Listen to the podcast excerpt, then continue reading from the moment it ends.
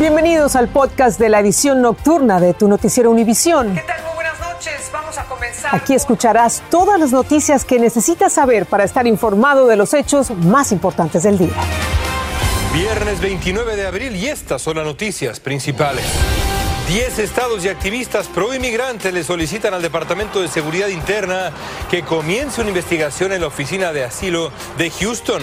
Denuncian que los procesos no son justos. Se realiza cumbre entre Estados Unidos y México.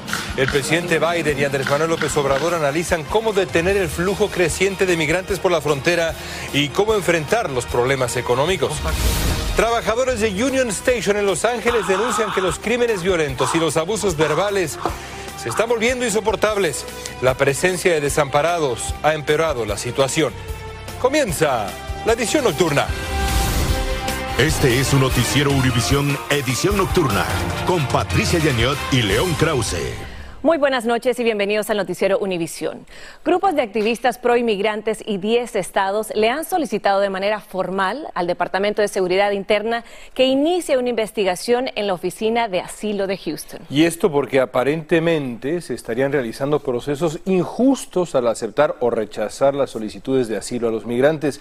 Esto, por cierto, en una ciudad que procesa el 67% de todos los casos en el país, pero con un bajo índice de aceptación. Nidia Cavazos tiene más para ustedes.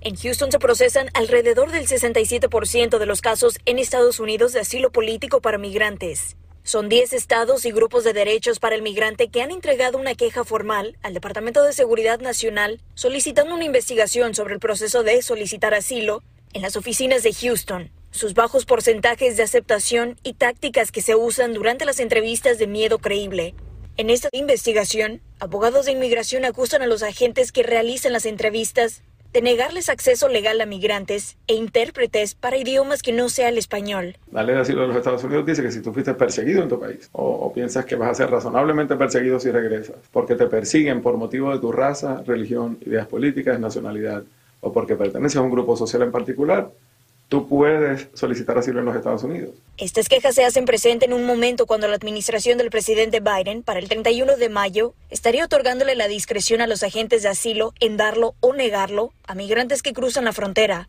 Esto a comparación de dejarlo en manos de los jueces migratorios como es el proceso usual. La intención es acelerar los procesos ante la esperada ola de migrantes en mayo, cuando se retire el título 42 y atender a los que ya están esperando cruzar. Nos dijo que, que sí, que podía ser el que empezar el proceso como el 23 de, de, mayo. El estado de Texas entabló una demanda este jueves para impedir que el gobierno de Biden proceda con estos cambios y que la discreción le pertenezca a los fiscales. Houston es ciudad destino para muchos migrantes que cruzan la frontera de Estados Unidos y es aquí donde vendrán a avanzar su proceso de asilo político, pero esto será la discreción de las autoridades locales y de los fiscales. Desde Houston, Texas, Nidia Cavazos, Univisión. Y hablemos ahora justamente de la crisis en la frontera, donde sigue vigente el título 42 que permite la deportación acelerada de migrantes a México.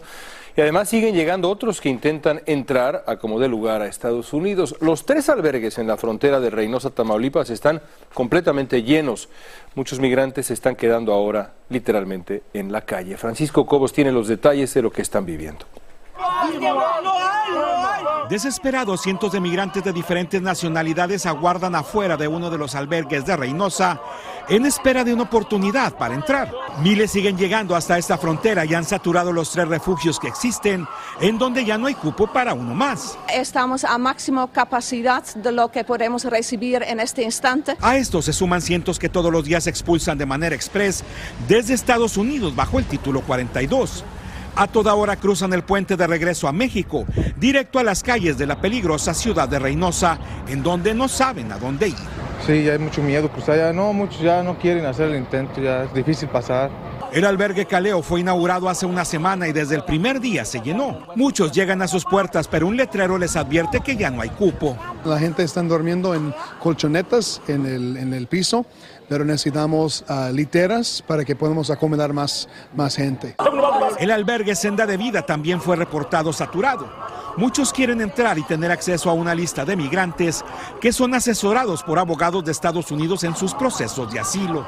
Y con la esperanza de poder ingresar al albergue, cientos de personas permanecen en el exterior sin importar el intenso sol e incluso la lluvia. Aquí encontramos a Margarita Bautista, quien espera junto con siete miembros de su familia dentro de una improvisada tienda de campaña. Que no tienen lugar, que ya están demasiado llenos todos los albergues que hay aquí en Reynosa. En el campamento improvisado en la Plaza de las Américas ya no caben más personas. Unos 2.500 migrantes siguen viviendo ahí en tiendas de campaña y bajo el kiosco. En Reynosa, México, Francisco Cobos, Univision. Estados Unidos ha perdido a su primer ciudadano en la guerra de Ucrania. Se trata de un joven ex marine hispano de Tennessee. Y esto mientras Rusia sigue bombardeando Kiev y usó por primera vez un submarino para lanzar misiles de largo alcance contra objetivos ucranianos en tierra. Desde Washington, Pablo Gato nos tiene más información. El exinfante de Marina Willie Joseph Cancel, de origen puertorriqueño, es el primer estadounidense muerto en combate en Ucrania. Con 22 años, tenía una mujer y un bebé de 7 meses. Era de Nueva York y vivía en Tennessee. Es muy triste, dejó atrás un bebé, se lamentó Biden. Fue contratado por una empresa de seguridad para pelear contra Rusia en Ucrania. Su cuerpo no ha sido recuperado. Este militar, también esposo y padre, fue su vecino. But it, it just speaks to how he must have felt uh, about him being there in Ukraine. Ir a pelear a Ucrania teniendo una familia indica lo mucho que sentía esa causa, afirma. La guerra podría estar en su fase más violenta con la ofensiva rusa en el este y sur del país. Ucrania afirma que el ejército ruso ha hecho avances, pero lentos y desiguales. Los rusos han aprendido de sus errores y están mejorando, declaró el Pentágono. El objetivo de Rusia es atacar por el norte, por el este y por el sur para envolver a las mejores tropas ucranianas, pero la oposición es intensa. Moscú usó por primera vez un submarino para lanzar misiles contra el ejército de Ucrania y continúa lanzando misiles contra Kiev, la capital mientras aún no se han podido evacuar a los cientos de civiles en la fábrica de acero de Mariupol.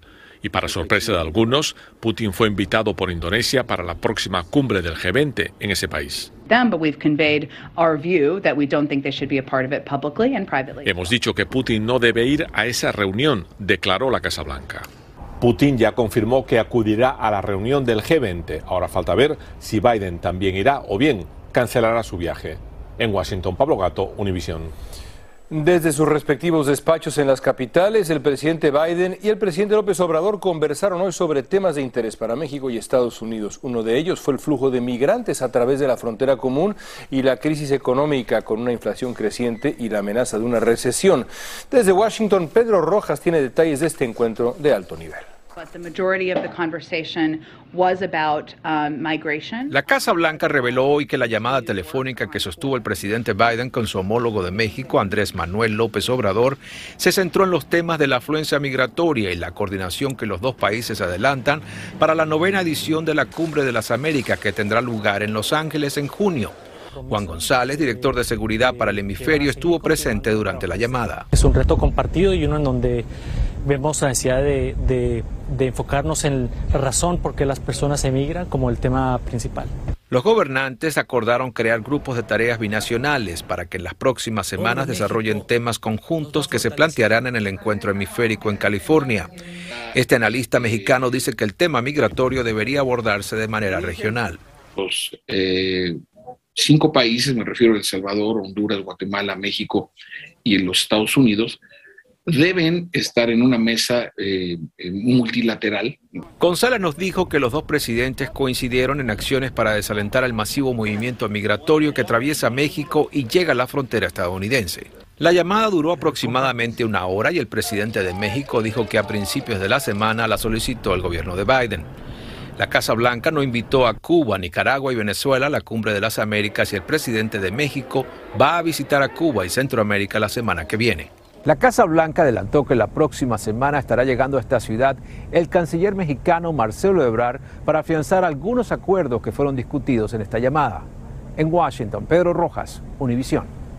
Aunque los números de casos de coronavirus no son tan altos como los que tuvimos durante la pandemia, hay una cierta preocupación por las nuevas variantes que amenazan con ser más contagiosas. Y entre todas las comunidades, la nuestra, la hispana, vuelve a ser una de las más afectadas, por lo que las autoridades de salud no dejan de insistir en la vacunación como medida de prevención.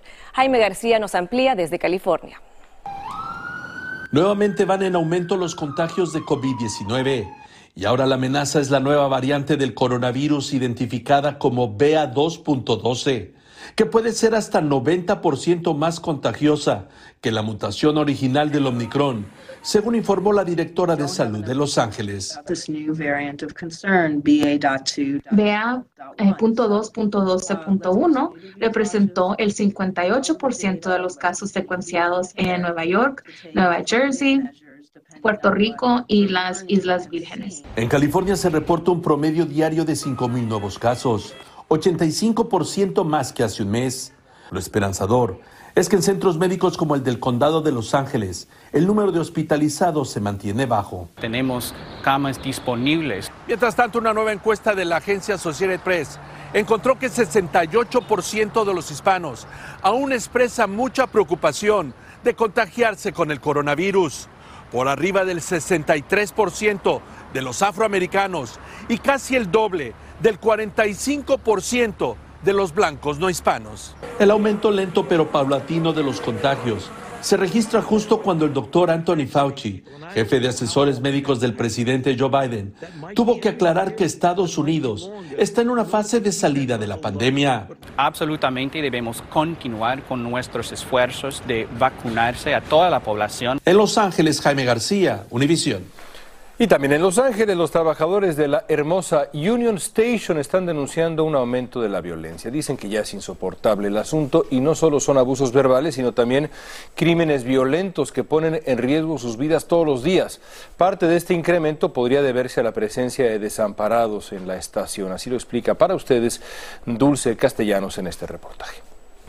Son 21 trabajadores hispanos quienes limpian y le dan mantenimiento a una de las estaciones del metro más grandes del sur de California. Pero dicen que laborar aquí se ha convertido en un infierno debido al acecho que enfrentan por las personas desamparadas. No vean a mis hijos, a mis seres queridos, ¿me entiende? Que, que ya no me vean, que un día que me voy me despido de ellos y no regrese un día. Los trabajadores dicen que temen por sus vidas, especialmente en el turno de la noche. Íbamos a, a dar limpieza al baño cuando me gritó Gerardo, Gerardo, Gerardo. Yo cuando alcancé a ver a la señora, le estaba dando de martillazos a la señora. Yo alcancé a, a este, a, hey, stop, le dije, señor, stop, estoy moviéndome, todavía me alcanzó a pegar por aquí. Líderes sindicales dicen que los incidentes violentos han aumentado después de la pandemia. No pueden llamar al 911, tienen que llamarle a un oficial de seguridad y el oficial de seguridad no puede intervenir, lo único que pueden hacer es reportar y observar. Un portavoz del metro informó en parte que nos hemos comprometido con la Policía de Los Ángeles para proporcionar recursos adicionales para aumentar la presencia de los oficiales para abordar las preocupaciones actuales. Los trabajadores imploran poder trabajar en paz y con dignidad para seguir ganándose el sustento de cada día. El sindicato hizo un llamado a los legisladores locales y estatales para que acompañen a los trabajadores en el turno de la noche y vean por sí mismos los peligros a los que se enfrentan. En Los Ángeles, Dulce Castellanos, Univisión. El Departamento de Policía de Los Ángeles está investigando un incidente en el que le dispararon a un hispano al que por error creyeron que portaba un arma de fuego. Aunque el hombre ya está fuera de peligro, el exceso de fuerza empleada y la gravedad de los hechos puede llevar bastantes meses para concluir la investigación. Danay Rivero nos informa. Estas imágenes de la cámara del auto patrulla de uno de los agentes del Departamento de Policía de Los Ángeles muestra la tensión que se vivió en un tiroteo. Los uniformados trataban de capturar a este hombre, quien aparentemente apuntaba con un arma de fuego en la calle. Los oficiales lo confrontaron y dispararon. Esta otra cámara de vigilancia muestra cómo el hombre cae al suelo luego de recibir al menos un impacto de bala. El incidente ocurrió el pasado 29 de marzo después de que las autoridades respondieran a una llamada que los llevaría al sur de Los Ángeles. Y anda un muchacho con una pistola y le andan apuntando a la gente. La descripción era de José Barrera de 45 años que caminaba por la acera. Mientras lo hacía, realizaba movimientos extraños y apuntaba con algo que sostenía en la mano a un local. Pero ese algo resultó ser un teléfono celular. El Departamento de Policía de Los Ángeles realiza una investigación para analizar el uso de fuerza policial, asegura esta oficial.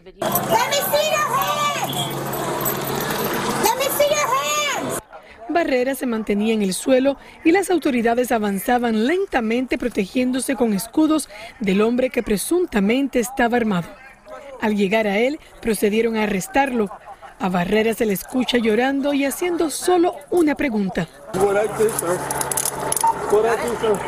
La investigación pudiera tardar hasta un año. El caso de José Barrera fue presentado ante el fiscal del Distrito de Los Ángeles, donde fue considerado para imputarle cargos por poseer un arma de fuego, pero este fue desestimado. Eso es toda mi parte. Regreso al estudio. Gracias, Denay. Elon Musk será el próximo dueño de Twitter después de llegar a un acuerdo de aproximadamente 44 mil millones de dólares. Musk ha prometido transformar la red social y Patricia Janot nos tiene los detalles en su próximo programa, Janot PM. Escuchemos. ¿Ves esta compra de Twitter como algo positivo o te genera cierto desasosiego. Me genera intriga qué va a hacer Elon Musk y me genera intriga cómo van a reaccionar las otras plataformas. Janiot PM es y todos los domingos a las 8 pm por VIX. Las autoridades mexicanas comenzaron un nuevo proceso contra el narcotraficante Héctor El Güero Palma en el estado de Jalisco, aunque no se revelaron los cargos que se le imputan, por lo que cada vez está más lejos de poder quedar en libertad. Palma fue uno de los fundadores del cártel de Sinaloa, extraditado de Estados Unidos a México en 2016. Acumula 26 años en prisión. Y en breve condenan a cadena perpetua a un integrante del grupo terrorista Estado Islámico que decapitó rehenes estadounidenses.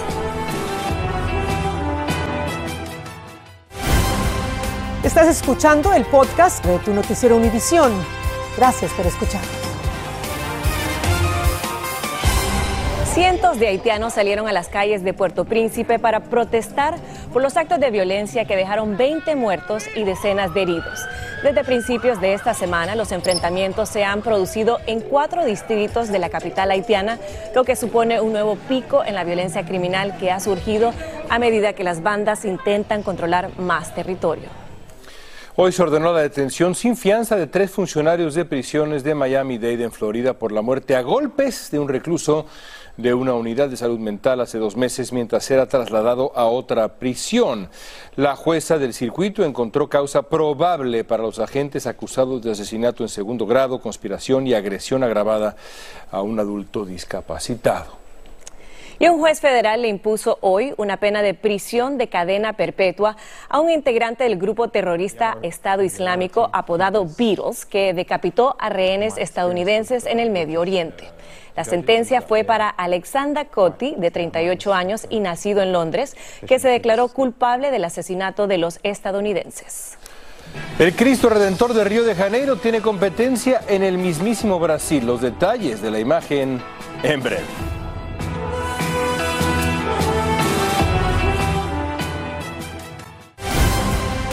Estás escuchando el podcast de tu noticiero Univisión. Gracias por escucharnos. El famoso y hermoso Cristo Redentor de Río de Janeiro tiene competencia. La pequeña localidad de Encantado en el sur de Brasil ha construido un Cristo todavía más alto para atraer al turismo. Así es, el Cristo Protector mide 141 pies de altura comparado con la estatua que se encuentra en Río que mide 125 pies incluyendo sus pedestales. Este nuevo Cristo es el Cristo más grande del mundo y se abrirá al público en algún momento el próximo año. Qué imagen más impresionante y con eso los dejamos para que disfruten su fin de semana. Descansen amigos. ¿Te apuntas? ¿Nos vamos? ¿A dónde? ¿A Brasil? A Brasil. Claro. Así termina el episodio de hoy de Tu Noticiero Univisión. Gracias por escucharnos.